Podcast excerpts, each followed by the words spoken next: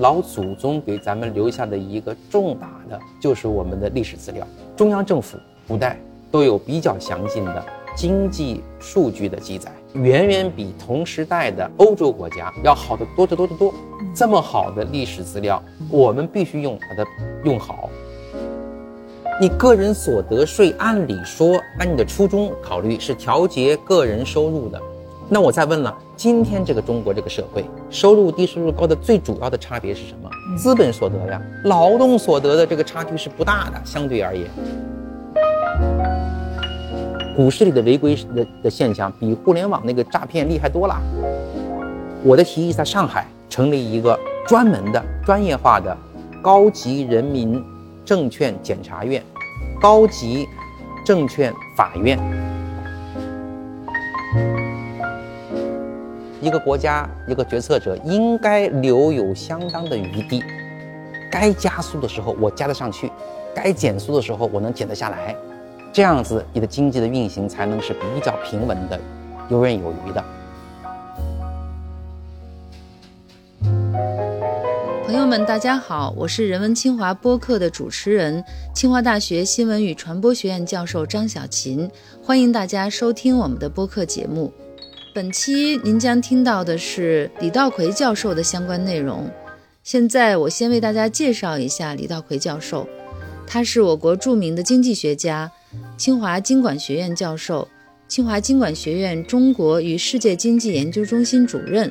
曾任中国人民银行货币政策委员会委员，十一届和十二届全国政协委员。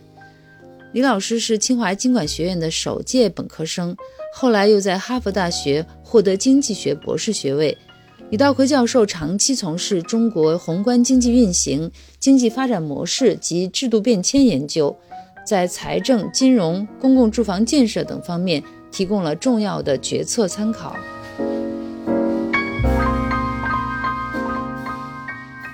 零四年回到清华哈，离开清华园是十九年，再回来的时候是什么感觉？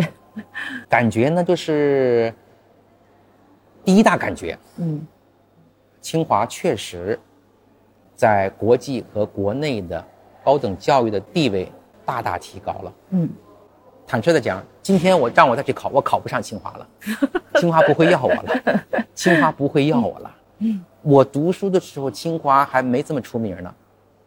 一部分是确实清华办得好，部分也是市场经济环境下，市场经济环境下，大家的注意力啊，往往是集中在几个若干点。你不管是用手机，嗯，还是买汽车，市场经济情况下，这个注意力马太效应更容易集中。所以我有时候是，我觉得作为清华的校友，啊，也作为老师，我觉得我们要反复提醒自己。不要以为清华大学这么大的名声全是我们自己奋斗出来的，嗯，有一部分是市场经济环境下，清华过来的。我们的老前辈们先走了一步，先做了一点先走了一步，因此是历史上形成了一点点的名声上的优势。现在马太效应集中了，是这个，这个是对我的一个重，我对我来讲一个重大重大的一个冲击。嗯，回到清华以后。过了十九年之后，再回到自己曾经上学的地方，然后以一个老师的身份，又是多年在国外哈海外学子的这样的一个这个经历，会有很特别的感觉吗？有很特别的感觉。我们清华校园里的一教、二教、三教，啊，那个时候我们毕业的时候刚刚，那时候都修好了，三教刚刚修好，还有很多阶梯教室，我都能非常清晰的，我都能够回忆起来，在哪个教室上的什么课，哪些老师。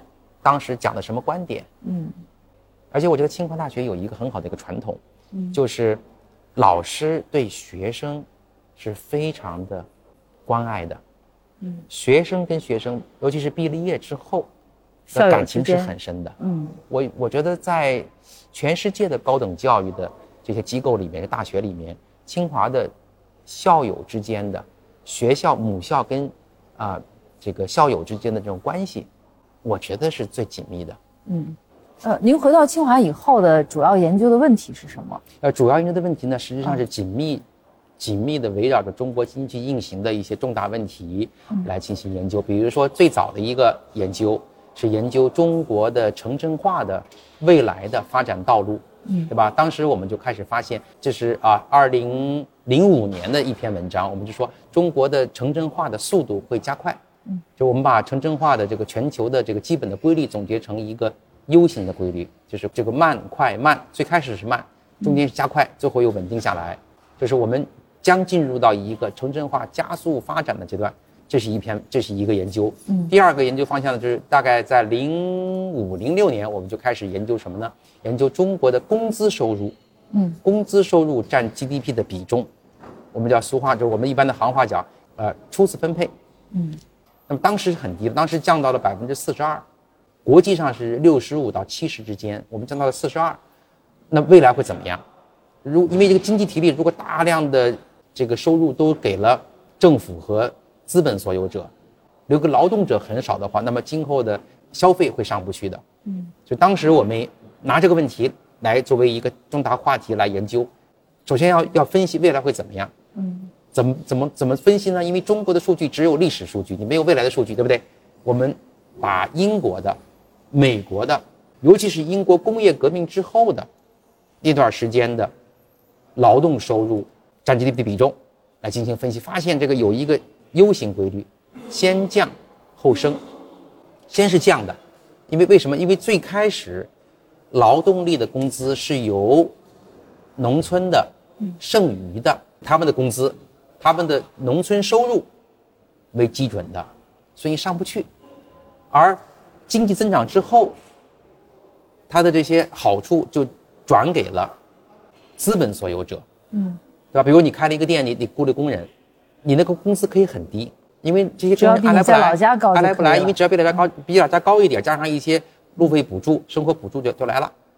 那么他工人进来之后，你资本积累之后，这些好处就归了政府或者是资本所有者、企业主了。英国经历过这个阶段，所以我们根据这个规律，我们就算大概什么时候中国会出现这个拐点。我们当时的预测是四五年之后就会出现这个拐点，当时是零六年。嗯，零六零七年，我们就是零五零六年写的这个文章，零六今今天发的这个文章，果真到了零九年，我们的劳动收入占 GDP 的比重开始上升了，到今天为止一直在上升，所以我们这个研究，我非常高兴的是，我们有了一定的预见性。嗯，而且这个研究是全局的，我们不是研究某一个产业，不是研究工业，也不是研究农业，不是研究服务业，我把整个经济拿来研究，作为一个市场经济。发展过程中的一个基本的规律来研究的，啊，这么一个这么一个现象吧，就是劳动收入的收入比重提高，有一系列的后果，比如说消费就上去了，因为消费大军主要是工薪阶层，当工薪阶层的收入提高了以后，他就有钱开始消费了，所以中国人不是不想消费，他是收入太低了，消费不起，只要你给他钱，他愿意消费，所以我们这个发现也是。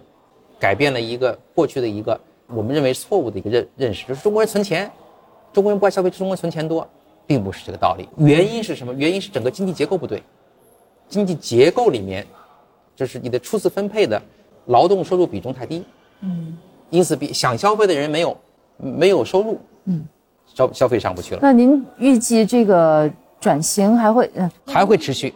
还会持续，而且我们还有现在还还做了一个比较前瞻性的研究，就是说，由于中国过去改革开放三十多年，将近四十年，我们有将近相当于欧洲加美国的同样是劳动力的那个数量的农村人口进城了。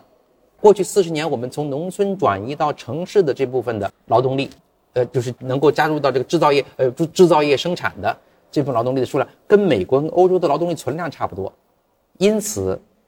过去三十年，美国的、欧洲的劳动收入比重在下降。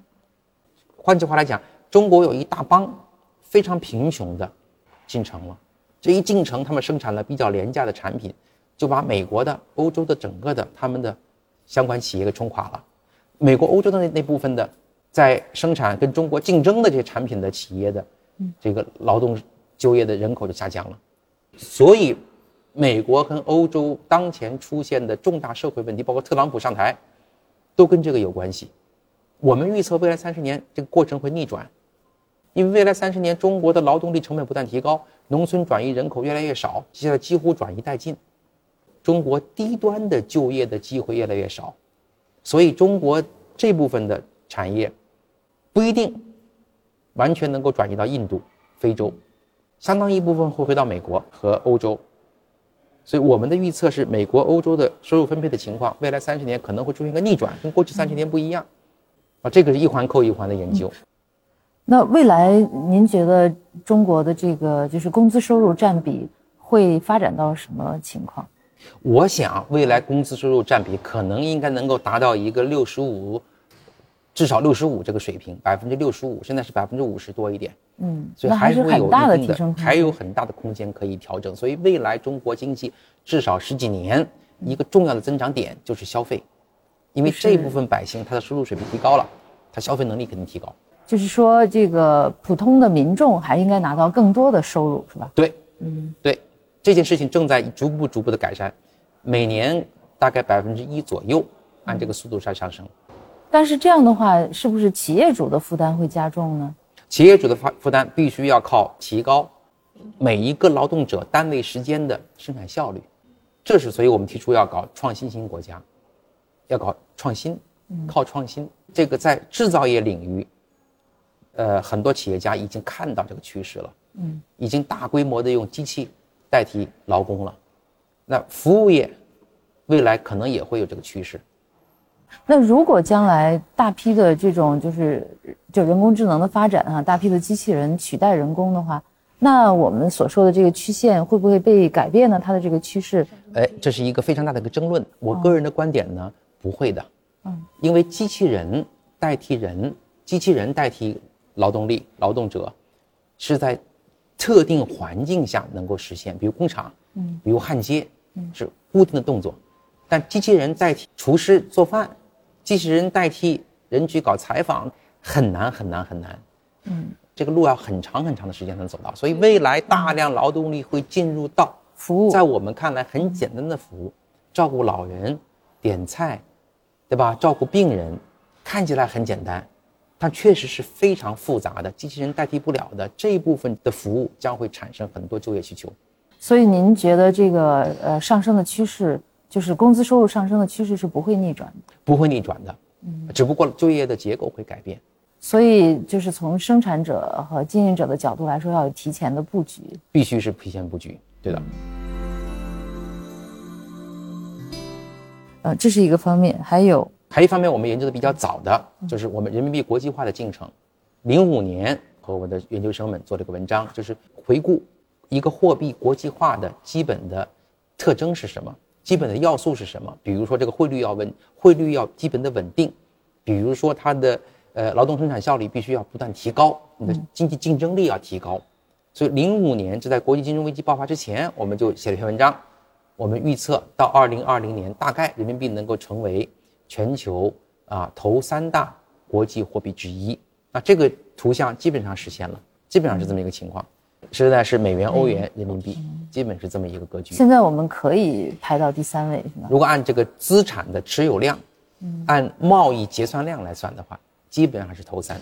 那它的这种就是国际，呃，在国际上的影响力和它的这个通用程度能达到第三位吗？呃，那还需要很长的路要走。你比如说啊，比如说这个金，金的黄金的交易，嗯，那么传统是在伦敦做的，伦敦做的很多是以英镑定价的。你要改变这个格局的话，呃，还得需要很长的时间。你要慢慢慢慢经营，要形成一套基础设施，这个需要时间。呃，对于人民币国际化，您的这个就比如说，呃，中国要想达到人民币国际化，应该做哪些工作？呃，我的看法呢，首先人民币国际化啊，它的收益啊有是有，而且这个收益呢可能是比较长远的，嗯啊，不是像很多人想象的，是是短期的，是马上能看得到的，嗯，呃，这人民币国际化最大收益是什么呢？最大的收益就是未来中国的货币政策，比如加息不加息呀、降准不降准呐、我们就可以比较独立的做出，而且不用看别人脸色了。就像美联储一样，美联储它自己决定加不加息，完全是看自己的经济情况，它不用看其他国家的经济情况。而且还更重要的是，人民币如果是国际货币的话，假如我们出现金融的波动的话，像零八年金融危机的话，我们自个儿印钞票就搞定了，就像美国人自个儿印钞票，搞量化宽松一样。如果你不是国际货币的话，你钞票印多了，势必会爆发一系列啊很糟糕的一些后果，比如通货膨胀，比如汇率贬值。那这些好处，这个好处是比较长远的，所以不能操之过急啊。我的我们的研究基础研究得出的一个基本的一个推论，就是人民币国际化必须水到渠成，不能够让人民币国际化变成一个主导。甚至于啊，这个左右我们现有的很多金融改革的，啊一个重要因素。您并不觉得这个国际化是应该推进的事情，而是让它自然发展。对，因为现在必须坦率的、必须客观的看到，我们的金融体制里面还有重大的缺陷，甚至于蕴藏着重大的风险。比如说，我们现在有大量的存款，我们的存款的量相当于。啊，二十多万亿美元，这么多存款，随时都可能跑。如果你人民币是国际货币了，你要是啊，一有风吹草动，很多百姓都要把人民币搬家变成美元，那么这就势必带来我们金融系统的危机。短期内一定要谨慎。换句话来讲，人民币国际化可能是，啊，你这个运动员你要蹦，要跳两米的高度，跳高运动员，嗯，你现在腿上有伤。你甭去跳两米，你先过了一米六，哎，一米六，然后你拿点时间去养伤，拿点时间把你的腿治好，把你的这个这个受伤的这个这个腿啊肌肉给练给练好了，然后再一步一步一步提高，肯定跳过两米二，没问题。但是你不要着急，操之过急的话，你也硬上一米九两米的话，你的伤就会总爆发。啊，零四年我回国以后呢，我就一直在想，我们中国的经济学必须要有自己的独特的研究的话题和我们独特的研究的视角。嗯，比如说最重要的一个基本问题是我们历史上我们中国经济的发展情况是怎样子的？嗯，明朝、宋朝、宋代、明代、清代，到底我们经济发展水平是是怎样，处在什么什么一个状态？我们的前辈是怎么样子的生活生活一个？状况，嗯啊，不能只靠文学作品，不能只靠一些政治书籍的记载，必须严格的、系统的来测算，嗯，所以零四年开始，我就逐步、逐步的，我们组织了一个团队，系统的测算北宋的、明朝的和清清代的我们的总体经济发展的大图像，总量的产出是多少，服务业是多少。呃，我们政府的支出是多少？政府的收入是多少？大概财政支赤字是多少？嗯，这个有史料支撑。我们有相当的中国呀，嗯，我们中国人自己可能都意识不到，我们老祖宗给咱们留下的一个重大的我们的宝藏，就是我们的历史资料。嗯，我们中央政府古代都有比较详尽的经济数据的记载。哦，亩产。人口总量，我们有这个粮食的上交的量，大概的种植面积，我们每年的税收，每年的支出，嗯，当然不可能像今天这么样子的详尽，但是远远比同时代的欧洲国家和其他国家要好的多得多得多。这么好的历史资料，我们不用，多可惜呀！嗯，我们必须用，把它用好。有什么发现呢？我们的发现，嗯。是两条，第一条，在北宋时代，我们的经济就人均发展水平啊，就只达到了全世界领先的这个水平。尽管那个时候的生活水平按照今天的标准来看是非常低的，非常低的，尤其是基本的物质生活的这些指标，比如粮食的产量、布的产量都非常低。那么到了明朝，人均发展水平基本上没提高。嗯。还略有下降，从北宋到明，还略有下降。到了清朝的时代，尽管人口增加了很多，但是人均发展水平是逐步下降的。所以我们的发现是一，整个中国我们是早年是领先，但是到了到了到了一三零零年左右，嗯，就落后于当时的意大利了。到了一四零零年就落后于英国了。所以中国和欧洲的这个分流。经济收入水平的分流比想象的要早一点，一般认为是，一般认为是五百年，嗯，我们这个推算往前推了一点，嗯，所以这个推论，推论，这个推论是什么？推论是我们的经济实际上比想象的更加早熟，嗯，我们这个体但是也早衰稳定早熟，嗯，出现了比较早开始就衰落了。但好像有一种说法是说，呃，清代的时候中国的 GDP 是世界第一大国。对这个发现，这个说法是没有经过严格的测算的。讲这个话的人都是引用谁呢？引用英国经济学家麦迪逊。麦迪逊老先生，我们跟他有很多很多的通讯来往。二零零五年，当时我们想请他来参加亚洲经济史年会，我们组织的。老先生在临行前不幸去世。去世前给告最后告诉我们的话是，他的测算是就是经过比较仔细的假设的。他他的原话是说，仔细的假设的。所以我们我们是严格算的，我们是一点一点算的。我们是人口数据、粮食的数据、播种面积、公共财政、商品的运量、手工手工艺、陶瓷、铁、纸张的出这个这个产量，一点一点算出来的。我们说的是平均量。首先我们强调是人均发展水平，根据我们这个测算，远远比麦迪逊。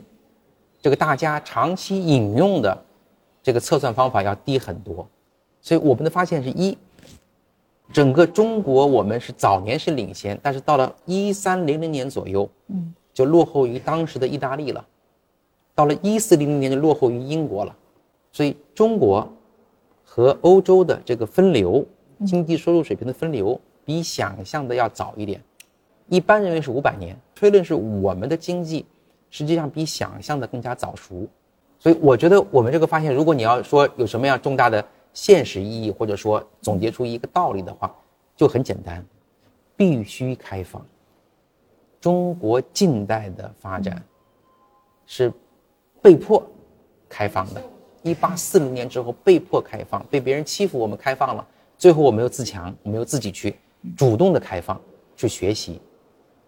那就是说，一种通行的观念是认为，清代的时候我们是，呃，经济比较强，只是军事比较弱，这个观点其实不成立，是吧？这个观点呢，应该说，呃，不完全对。嗯，你看清朝时期，尽管经济总量还是比较大，因为人口多呀，你人口多，但是你的经济发展水平是非常落后的，远远落后于西方，这一点。应该是没有争议的，你的核心技术、你的核心产业都没有竞争力。打仗不仅靠的是规模呀，打仗还得靠着你的经济发展水平来支撑啊。所以从这个道理上讲，鸦片战争之后，我们清朝啊满清政府节节败退，经济上来解释是有充分的理由的。就是在税收方面，好像外界普遍了解的哈，就是。您在个税的这个方面好像有一些不同的看法。对我们中国经济处在一个不断的制度变迁的一个过程，所以这是我们跟国外经济不同的地方。国外呢，一点点的税率调整都引起重大的争论，我们不是，我们的讨论的话题是重大的税制的方面的一些改变。过去这个十几年以来，在我们国家税制方面的一个重大讨论就是个人所得税该怎么收。现在的目前的税，个人所得税。真的是一个弱智的，就要用“弱智”这个词没有没有动过脑筋的，真是弱智的一个体制。为什么呢？因为你个人所得税，按理说按你的初衷考虑是调节个人收入的，对吧？应该是收入高的人群多交税，收入低的人群不交税或者少交税。那我再问了，那么今天这个中国这个社会，收入低收入高的最主要的差别是什么？资本所得呀。并不是劳动所得的这个差距是不大的，相对而言，资本所得是最大的。或者说，你今天问马路上任何一个人，你这个人，你判断这个人是他是有钱人还是还是没钱人？打打引号的，按照老百姓的普通说法，你第一个问题是不是老板？嗯，大伙说这是个大老板，大伙儿不会说这个是一个，哎呦，这个人是一个呃高管，那个不是一个最主要的回答，对吧？你要问这个人是不是有钱人，如果一句话是大老板。别人对方就听听明白了，如果这个是个这个大公司高管，嗯，不一定有钱。这这个简单的这个百姓的说法就告诉我们，影响收入高低的最主要因素是资本所得，不是劳动所得。劳动所得刚刚我反复讲，我们是比重是很低的，而我们的现在的个人所得税，事实上是公司税。不是个人所得税，是工资税，资本所得不交税。你炒股以后，你得的那个钱不交税的。企业分红交的那个税税率也很低，那你工资税可以累计一下子已经到百分之四十五，所以全世界各地没有这样的税收的，没有这样的税收，那是不是你你违背了初衷啊？你的初衷是要调节收入分配，那为什么会有这样的设计呢？因为改革开放的初期。一九七九年，我们当时出台的是个人所得、个人收入调节税，那个时候的是人人都一样，都没有资本都没有资产。那个时候谁的工资高呢？外企的工资高，所以那时候定了八百块钱开始收税。那个历史阶段形成的这个个人收入调节税，这么多年过去了，还沿用这个概念，还沿用这个大的框架，你说是不是很弱智啊？那您认为应该怎么设计这个税制呢？我说三句话很简单。第一句话，所有收入捆在一块儿，嗯，统一纳税。也就是说，你的税基是宽的。用行话说，税基税的基础是很宽的。第二句话，要考虑家庭负担。既然是个人所得税，你既然要调节各个收入，你得考虑家庭负担。如果一个家庭他是独生子女，嗯，对吧？一一一对夫妻，他有四位老人需要照顾。对吧？你得考虑家庭负担，刨出他花的钱，刨的对啊，就是很简单，你按人按人口算，每个人都有一个人身份证，你就算就是了，对不对？第三个，要适当的降低税率。为什么？因为你你首先你的收入基础很宽了，嗯，你把所有的收入都搁进去了，你没必要搞这么高的税率。适当的降低，而且降低税率之后，大家就更容易、更简单的。更乐意去交这个税。那如果是一个又有资产又有收入的人，呃，按照您所设计的这种方法，他最后的税负是增加还是会减少呢？那会适当的会适当的增加，嗯，会适当的增加。所以说到这儿，就说就说到一个问题了：所有的税收，尤其是针对个人的税收，说到底是一个政府。跟百姓之间的达成的一个契约，对吧？政府要问老百姓收这个税，但是你得师出有名啊，你得说我拿了这个税之后我干什么了？我给你提供了幼儿园的，对吧？这个比较便宜的，嗯，这个我给你修了路，我给你把路修好了，把治安给你搞好了，我把这个幼儿园的给你给你搞好了，把小学啊这个九年义小学到初中九年义务教育给你搞好了，现在这个没有挂钩。嗯，所以个人所得税，这是个西方的概念，因为西方它是每年竞选，它通过竞选，它就把这个税率啊，适当的给控制住了，也不能太高的话，那个选民要要他他要造反的。那么我的说，我的理论是说，这个我也愿意跟很同行辩论哈，这个还是少少数派观点，我就说，个人所得税在咱们这个体制下，应该是一个非常。边缘化的、非常谨慎使用的税率，因为在我们这个体制下，个人作为个人和政府之间的沟通，企业是通畅的，政府对企业收税，当企业出现了问题的时候，这个纳税大户他可以跑到政府去要求，提要求，你帮我解决问题，帮我帮我把用地问题解决了。那你个人所得税呢？你是干收税，收了税之后你啥都见不到。所以你是政治成本，在我们这个体制下，个人所得税的政治成本，是远远比企业税收高很多很多的。而且你征收，目前来看，你中国税收中间政治成本最高、最高、最高的，没有比第二高多的的，高得多的只是个人所得税，因为纳税的这帮人都是工薪阶层，都是白领阶层。所以你这个税一高以后，他们也许口服心不服，会通过各种渠道反映出来。所以我是的想法是说，一定要考虑政治的和社会的成本。嗯，那是不是因为按照工资来扣税是最容易操作的，所以才会形成这种局面？是的，是的。一是历史上形成的，二是容易操作的。你不能按照历史形成的最容易操作的这作为理由来延续这个做法，这是不是很弱智的一个做法呀？改革嘛，那应该是问题导向。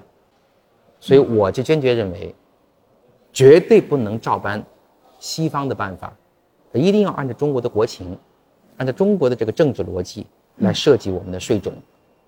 那现在大家都特别关心的哈，就是说中国有一种说法，就是说现在的实体经济好像嗯发展处在一个下滑的阶段。那这个您从专业的角度来说是这样吗？实体经济现在是分化的很厉害，嗯，分化的非常厉害，一部分的新兴产业。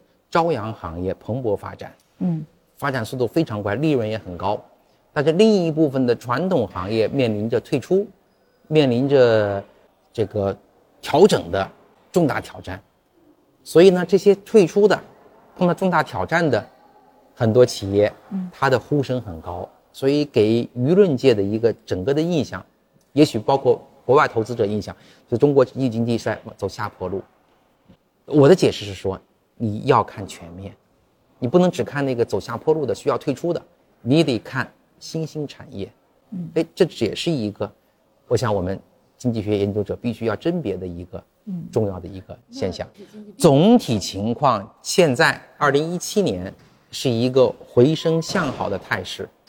嗯，主要的增长点之一是产业升级，是一些新兴产业。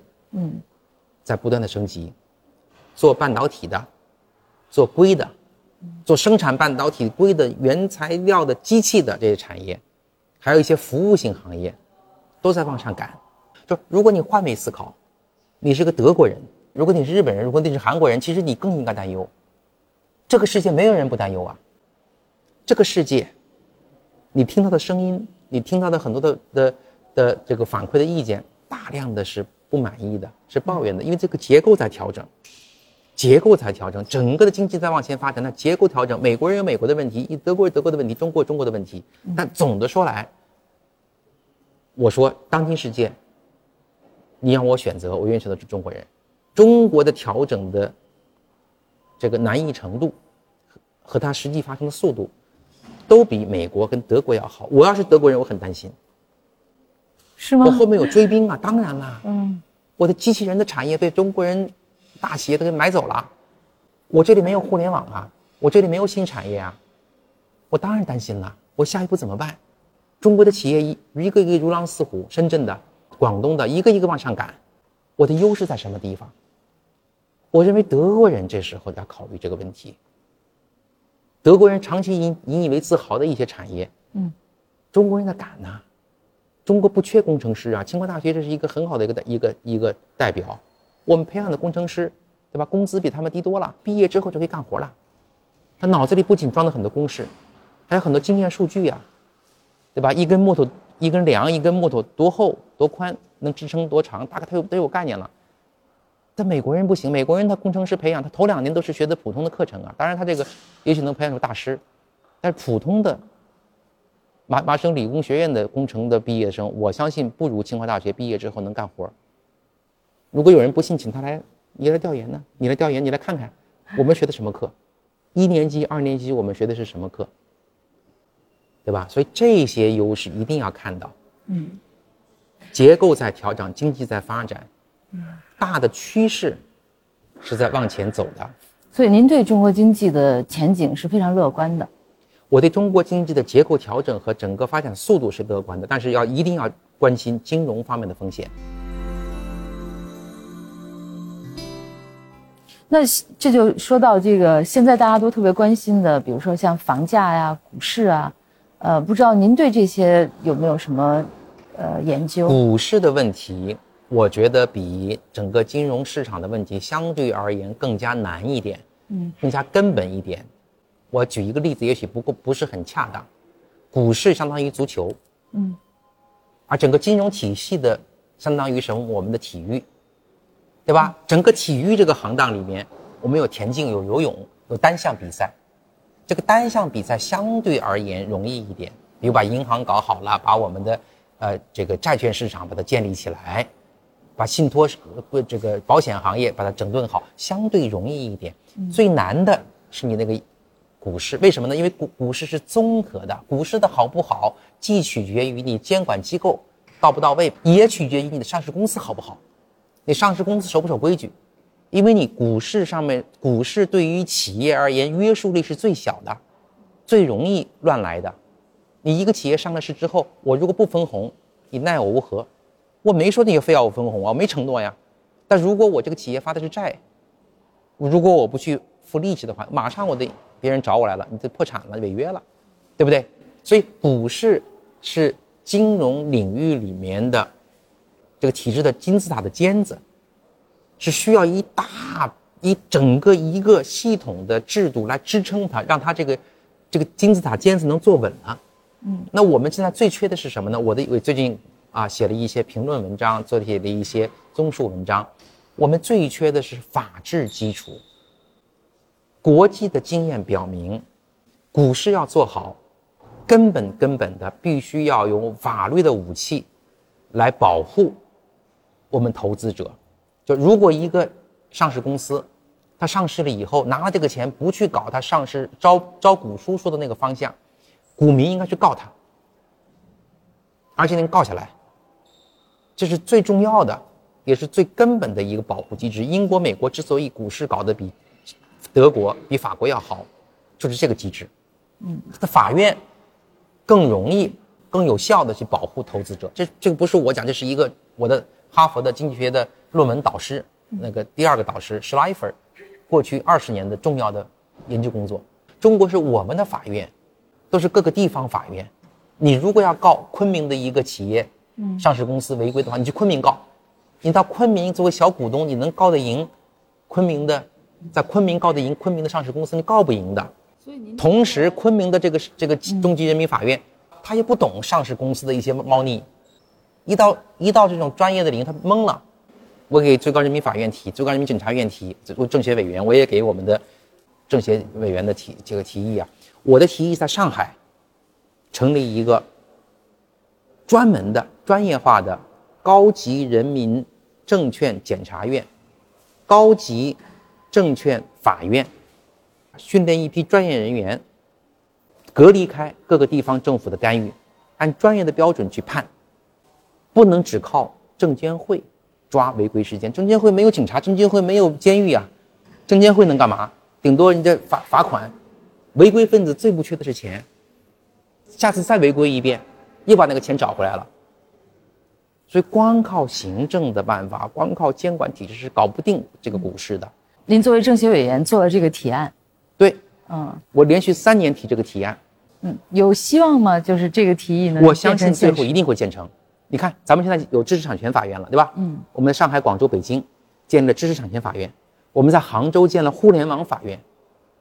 股市里的违规的的现象比互联网那个诈骗厉害多了，影响面怪怪高多了，大多了，所以必须这么干，必须在上海或者深圳建一个高级证券检察院和高级证券法院，而且我还建议，这里工作人员的工资和待遇要比一般的法院要高。为啥？他必须懂专业。他如果你不高到他辞职了，跑去他自己去下海了，搞证券了，搞投资了，嗯。这是这基本的市场规律啊，我们必须尊重啊。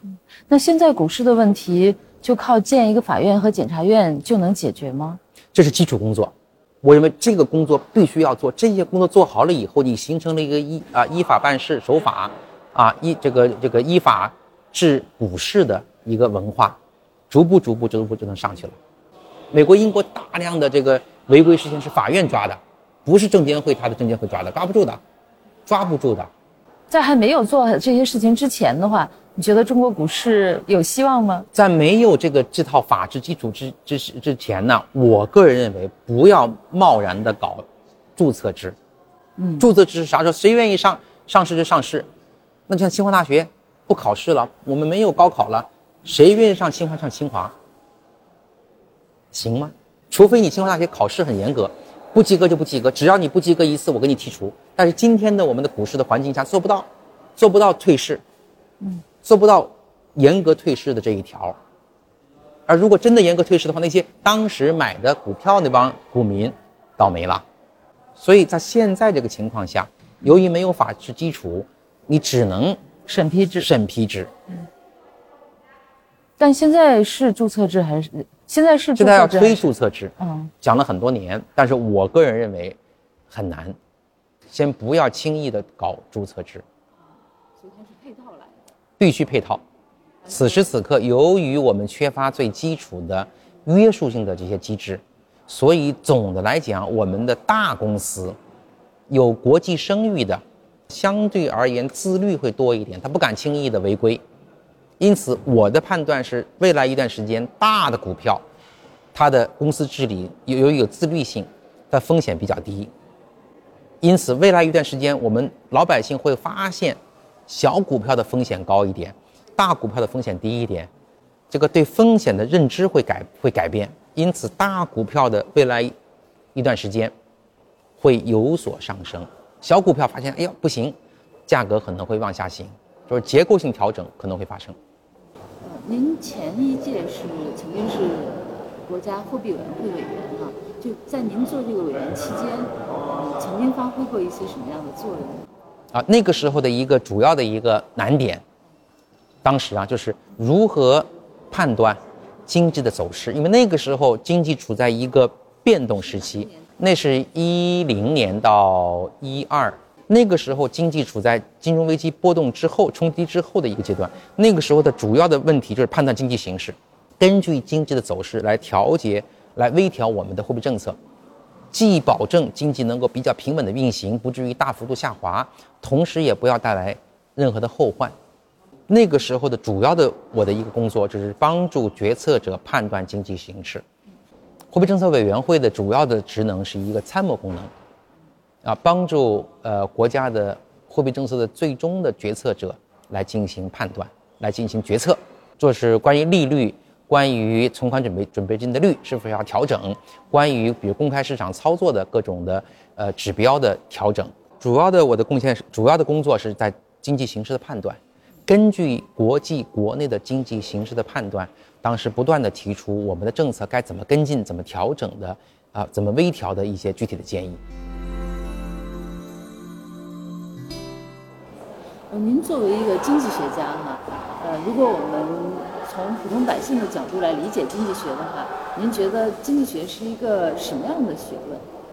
经济学呢，是一个多层次的一个学科，在一个层面上，它是哲学一种哲学理念，啊，比如说亚当斯密说市场经济有一定的自我调节功能，你再比如说芝加哥的一个啊已故的经济学家科斯讲。只要你把他们的权利划分清楚的话，个体之间是可以安排他们的权，重新分配他们的权利的。用我们的行话说，是能够重新安排产权，从而使得最终的经济的结果是最优的。这是一种哲学层面的思考。第二个层面呢，是实际经济运行的规律的一些判断，比如说经济发展过程中，劳动收入的比重是高还是低，会怎么发展。经济发展的过程中，城市化率的比重会怎么变化？第三个层次是根据这些经济运行的规律，来提出一些政策建议。这个层次相当于工程师，工程师就是不断提出啊设计方案，对吧？解决方案。经济学是一个覆盖面非常广的一个学科，既有哲学层面的思考，也有规律性的发现。所以经济学确实是一个，应该说坦率的讲。我觉得经济学比其他的很多学科更难学，很难把握的啊一个学科，也许门槛比较低。很多人觉得这个经济学什么难难学的，我我也搞懂了，对吧？几个术语我也知道，但真正要把它把握清楚，真正看得准，可能还需要多年的多年的积累。我记得印象很深刻，我读哈佛的时候，一年级结束的时候要搞资格考试，博士生资格考试。二年级结束的时候要有一个口试面试，考考你这个博士生读了两年课程了，你能不能够进入到下一阶段写博士论文了？那么这个面试的过程，我记得当时哈佛有一位老教授，他每次都要问问学生，他说你知不知道昨天的或者上个星期的 IBM 的股票收盘价是多少？道琼斯的股指最近是多少？美国的利率是多少？他为什么问这个问题呢？就看看这个学生，到底对现实经济运行有没有感觉，关不关心？这位老教授他，他是非常非常受人尊敬的经济理论的方面的一个一个先行者，今天我们用的，比如是这个考普道格拉斯生产函数，当时是他参与发明的。所以，这么一个资深的老教授，你看到了他的职业生涯的后期，他发现我们的很多学生、年轻学子对现实的感觉没有。如果对现实的感觉没有，如果仅仅把经济学当成一种逻辑游戏、数学游戏的话，那一定是路走歪了。那中国现在大力推行这个“一带一路”啊，如果从经济学的角度来说，怎么来评价这个？呃，“一带一路”这个呢，相当于让我们的中国的企业能够找到更大的舞台。比如以前是在在一个市里面、一个城市里面表演，现在这个企业要走向了省里面了，走向了全国了。所以“一带一路”的根本的根本的描述。就是“一带一路”是给当前的中国的企业找到了更大的舞台，让中国的企业更容、更好的去发展。当然了，如果抓不住机会，这个舞台大了以后，竞争也激烈了，你可能被人家竞争下去了。所以“一带一路”对我们的企业而言，既是机遇，同时也是挑战。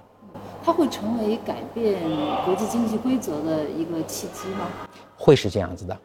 当然，这个需要一个相当长的，可能十年、二十年的一个积攒的过程。最开始我们谈到。所有的规则是打出来的，如果你没有那个实力，如果中国的企业在在去到别人的国家站不住场子，你的工程拿不下来，你的工程经营的不好，你就退出这个舞台了。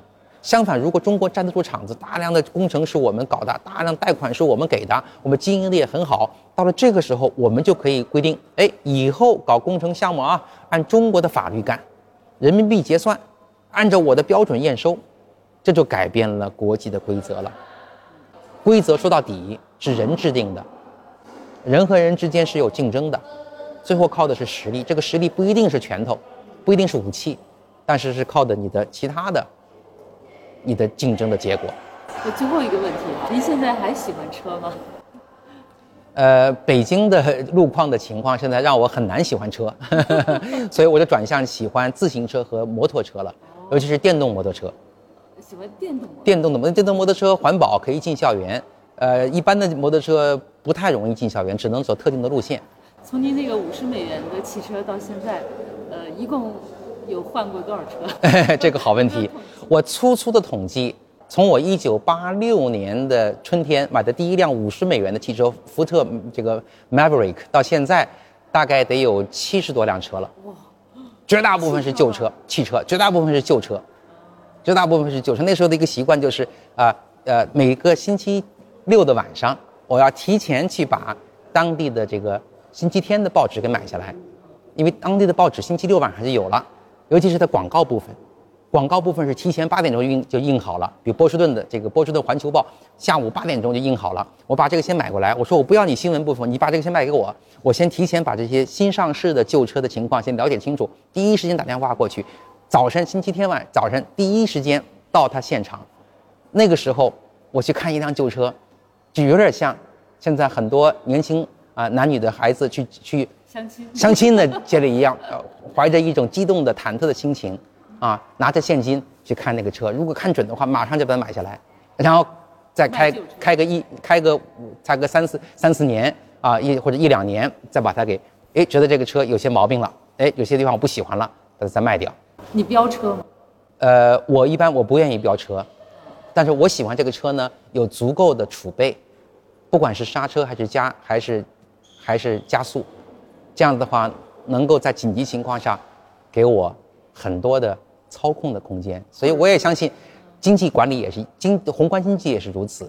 一个国家一个决策者应该留有相当的余地，该加速的时候我加得上去，该减速的时候我能减得下来。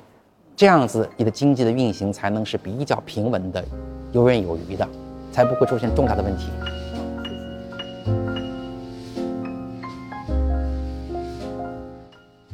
本期播客内容到这里就结束了，感谢您的收听。我们的播客节目《人文清华》已经在喜马拉雅、小宇宙 APP、网易云音乐等各大播客平台上线了，欢迎大家订阅收听。